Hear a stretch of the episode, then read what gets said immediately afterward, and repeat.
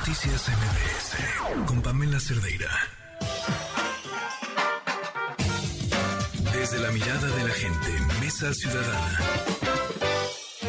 Ahora, ¿quién sí, quién lo iba a decir? Juan Francisco Torresland está bendito entre las mujeres. Así que lo voy a saludar primero a él, para Pacharlo. Juan Francisco, ¿cómo estás? Buenas noches. Muy bien, Pam. Un día muy afortunado, sin duda. Jaina Pereira, ¿cómo estás? ¿Qué tal? Buenas noches. Edna Jaime, ¿cómo estás? Muy buenas noches. Hola, Pam. Muy bien, muy buenas noches. A ver, Jaime, ya tenías tema para arrancar, entonces vas. ¿Yo? Eh, sí, claro, te preguntaba. no, a ver, yo creo que el tema de, de esta última semana, que, que para mí ha sido el más importante porque refleja lo que o sea, ya, el nivel de militarización en el que estamos de facto, digan lo que digan, mando civil o lo que sea, eh, es el tema de la negativa del general secretario de ir a comparecer a la Cámara de Diputados, ¿no? O sea, a ver, ocurre el ataque, el mayor ataque a la ciberseguridad nacional en la historia del país. El presidente dice que no van a investigar el general secretario dice que, o sea, no, o sea, de verdad no ha habido una respuesta del gobierno mexicano que siquiera se acerque al nivel de amenaza que implica la, eh, digamos, la, el hackeo de lo que hoy conocemos como Maya Leaks y que a lo que además la cantidad de información que está ahí manifestada y eh, que se ha ido filtrando en estos primeros días, pues sí refleja que hay un tema hay muchos temas en los que el gobierno está, em, digamos, en los que el ejército está involucrado, que en los que no debería estar involucrado, ¿no? O sea, sobre todo de índole política. El general secretario le dice a la Comisión de Defensa que, que pues que no, que no tiene ganas de ir a la Cámara, pero que con mucho gusto lo recibe en su oficina. Y luego a eh, Checo Barrera, que es un eh, diputado de Movimiento Ciudadano, integrante de la comisión, manda una em, misiva que al general secretario le parece, digamos, irrespetuosa y pone eso de pretexto para no comparecer. En la última votación que se dio respecto a la Guardia Nacional, eh, digamos, la negociación que al final habilitó que el PRI votara a favor de esta reforma, que además de la negociación de impunidad de Alito, este, fue esta idea de que eh, las Fuerzas Armadas comparecerían frente a la Comisión Bicameral y que, digamos, se garantizaba un control civil sobre las tareas militares. Yo creo que el simple hecho de no comparecer en un ejercicio que además es inocuo, o sea, digamos, eh, todavía fuera, no sé, unas estos hearings como se dan en el Congreso gringo que tienen implicaciones legales, etcétera. Bueno, pero una comparecencia en la Cámara de Diputados de este país realmente es un ejercicio pues muy, muy, muy inocuo, en donde además tienen una mayoría eh, que hoy vimos en el Senado beligerante, verdaderamente irrespetuosa. Y la verdad es que el general secretario no tiene por qué no acudir. O sea, es un tema, es un, es un tema de poder, es, es un statement, como dirían, eh, no sé cómo se dice en español, pero bueno, es, un pronunciamiento. Un pronunciamiento, están dando una señal de que no van a obedecer y a mí me parece gravísimo y creo que la narrativa del gobierno, auxiliado por varios comentaristas, es esta idea de que la falta de respeto que sufre, em, digamos, la, la, falta de nivel político, que son columnas que ha publicado Viridiana Ríos, hoy Sabina Berman también ponía un tweet que a mí me, me preocupa mucho, ¿no? Justificando como de, pues hay que hablarle de cierto modo al general para que el general secretario obedezca, comparezca, cumpla con los lineamientos civiles. Me parece que esto sí ya es un nivel muy preocupante y no porque eh, per se los militares me parezca que, que, sean malas personas. Yo sé que muchos mexicanos confían, incluso yo misma confío en la labor militar, pero no podemos obviar el hecho de que porque México no tuvo una dictadura militar, no sabemos de qué son capaces las dictaduras militares, ¿no? En toda la región las hubo, eh, no hay poder que se contenga solito, eso no existe. Y entonces, en la medida en que debilitamos los contrapesos y los controles con un poder que tiene el monopolio de la fuerza del Estado, eh, yo creo que sí estamos entrando en un terreno muy peligroso. Estoy completamente de acuerdo me parece que lo que, se está, lo que estamos viendo es un retroceso profundísimo a un, a un proceso de evolución que llevamos años queriendo construir, colegas. quisimos institucionalizar el poder. ¿Qué implica, ¿Qué implica institucionalizar el poder? ponerle reglas, ponerle controles, contrapesos, que rinda cuentas. Y en ese caminito íbamos con muchos tropiezos. La verdad es que nunca logramos, o sea, no te puedo decir, logramos el fin último de lograr controlar el poder, pero pues habíamos, íbamos en esa senda y creo que lo que estamos es un proceso de desinstitucionalización política, donde regresamos a aquellos espacios donde hay cotos de poder sin, control. Y me preocupa mucho, y me preocupa sobre todo por lo que mencionaba Jaina, que en la discusión se quiso hacer patente que el legislativo iba a poder tener cierto control sobre el ejército, que no se iba a ir eh, por la libre. Y lo que es a la primera de cambios, el, el general secretario dijo, a mí no me controlas tú. Entonces, sí me parece grave. Y te voy a decir cómo me imagino lo que estamos viviendo, como, no sé si, se acuerdan de la película de fantasía de Disney, donde Mickey Mouse se, viste de brujo y hace a, las, a estas cubetas, a estas escobas, pues empezar a seguir primero sus órdenes. Y las escobas cobran vida propia. Y, y ya no las puede someter. Y eso se, perdón, y eso se convierte entonces es una, en una locura, porque por querer jugar a la manipulación, después todo, todo perdió control. Y me parece que el presidente, eh, pues le quiso hacer, hacer el juego al ejército y pues va a cobrar vida propia. Y, a ver, y, me parece que ese es el, enorme riesgo, que no haya poder civil que pueda acotar y que pueda controlar el poder eh, pues, de, las Fuerzas Armadas en el país. Quienes detentan, ni más ni menos que el uso de la violencia. Juan Francisco. Pues sí, mira, yo creo que coincido con lo que dicen mis colegas y agregaría lo siguiente, que es, eh, piensa mal y acertarás. Creo que hay una ingenuidad con la que hemos venido caminando, que es justamente la construcción de estos diques y de estas... Eh, eh, referencias de dónde estábamos viendo que la institucionalización y la civilización, entendida como la vida encaminada por la vía de la ciudadanía, de los derechos civiles, de la, del todo el marco constitucional, etcétera, hoy está en riesgo porque hay una oposición, digamos, o hay un concepto que choca con esta civilización y que tiene que ver justamente con esta militarización de la vida pública. Y, y lo que pasa es que han sido como cambios medio transitorios, medio eh, que se ven y no se sienten, eh, pero que en el fondo encierran, digamos, una gran pregunta. Y la gran pregunta es, ¿quién manda en el país? Hasta hace poco alguien podría haber dicho que eh, el, control político del país estaba dentro del terreno ejecutivo y con algunos controles en el poder legislativo y judicial. Y sin embargo, hoy en día, ante los eventos que estamos viendo y presenciando, eh, eso creo que ya no es necesariamente la pregunta o la respuesta única. Nos preocupaba ciertamente que los contrapesos al Ejecutivo no estuvieran funcionando, pero, pero había ejercicios en los cuales se, se podrían volver a pensar, como fue el bloqueo a la, a la reforma constitucional en materia de energía eléctrica.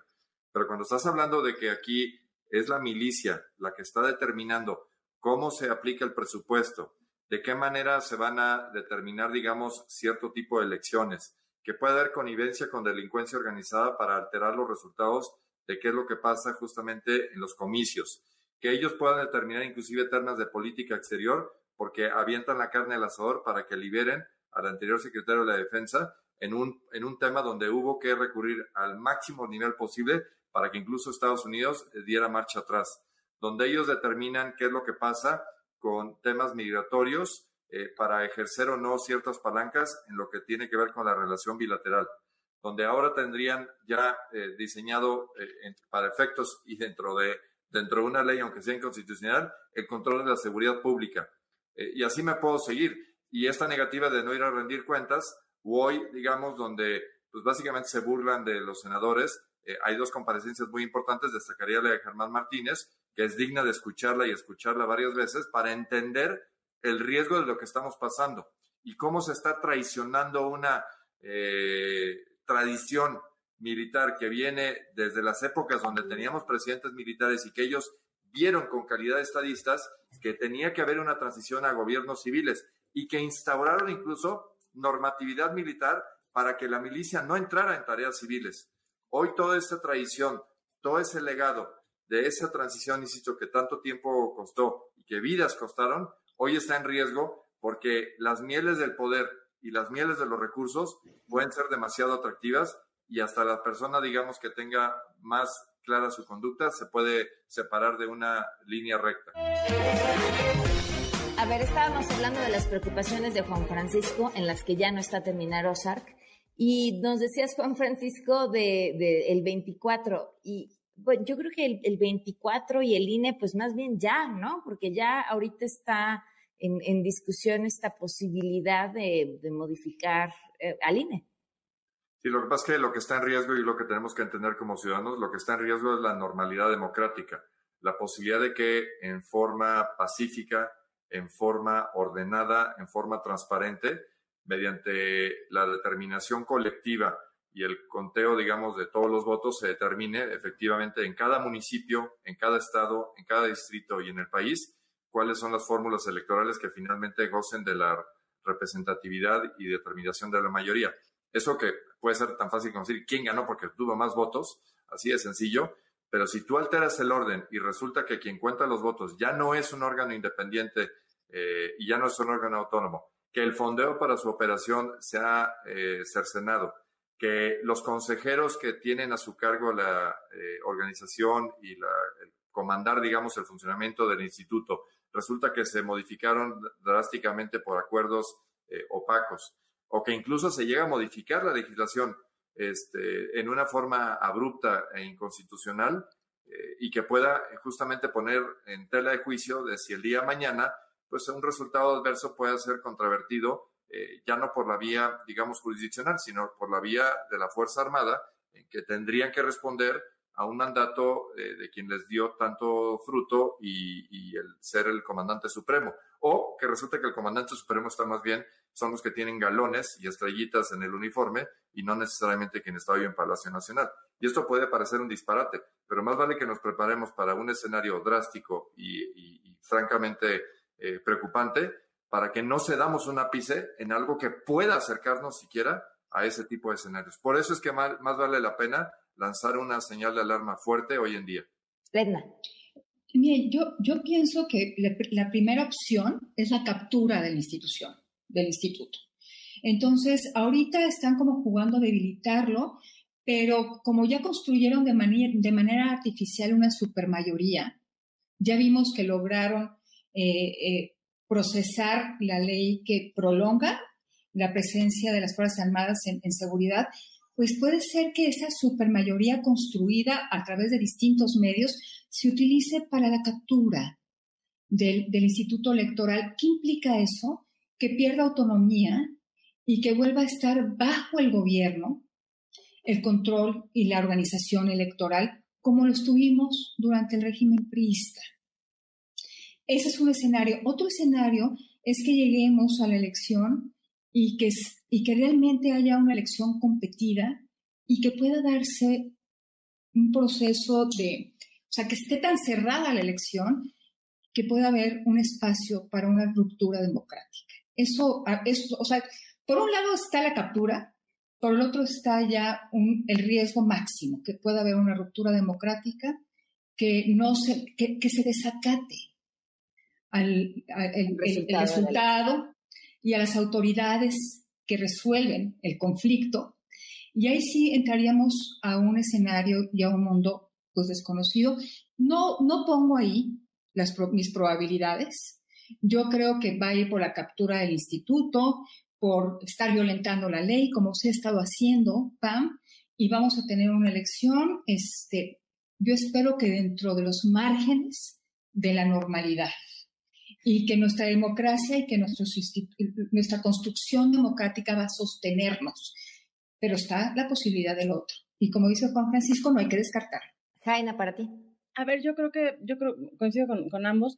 A ver, yo creo que esto que dice Edna es bien importante. O sea, no es, ya hemos visto una violen, o sea, una eh, ruptura de los códigos democráticos en este sexenio muy graves de cara a cada, a cada elección que ha habido en este, en este periodo, ¿no? Digamos, el presidente hablando desde la máxima tribuna del país, haciendo campaña, denostando opositores. Vemos ahora campaña de Claudia y de Adán, por lo menos, eh, de Marcelo también, un poquito tal vez menos clara, tal vez seguramente con menos recursos, pero, o sea, digamos, hay una violación de la ley electoral persistente. Yo también creo que, eh, digamos, me, preocupa un poco que el PRI, que había tratado de venderse como un partido democrático en estas últimas décadas, em, ya otra vez asumió su, su naturaleza y creo que está siguiendo eh, los códigos del presidente, pues ya dijeron, pues si no, si no reconozco el problema no existe, ¿no? Entonces han, han hecho estos diálogos del futuro y no sé qué, como si no hubieran roto una alianza electoral en la que se comprometieron a una moratoria constitucional que no cumplieron. Entonces yo creo que el PRI va a volver a ceder para el tema electoral y va a haber una captura institucional y a mí lo que me preocupa es cuándo ahí sí vamos a decir, bueno, ya estuvo, ¿no? Porque... Yo creo que ya nunca, porque, porque veo que somos capaces de tolerarlo todo. Cuando toleramos lo de los niños con cáncer, demostramos que somos capaces de tolerarlo todo. ¿Ves? Hasta tu perro se enojó. Sí. siempre andan muy vociferantes. Pues necesitamos ser más vociferantes.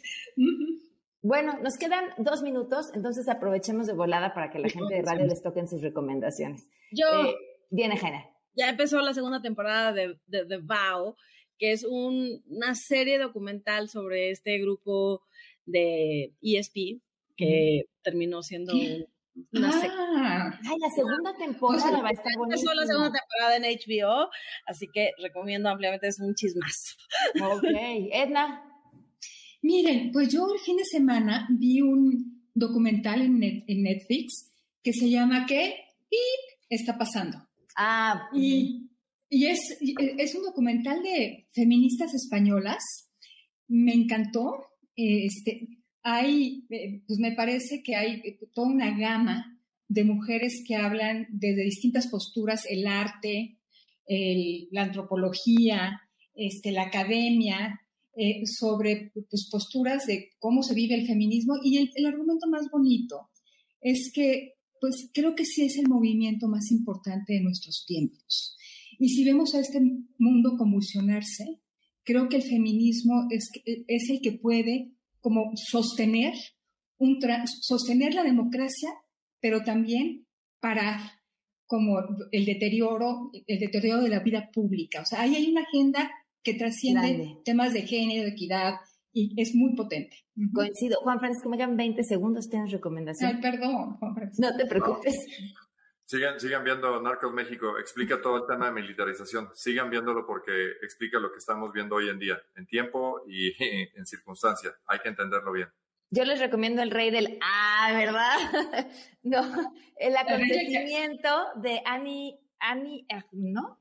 Seguro lo pronuncié terriblemente mal, la mujer que acaba de ganar el Premio Nobel de Literatura. Lean el acontecimiento, es la cosa más bella que les puede suceder. Este, no me despido en radio. Noticias MBS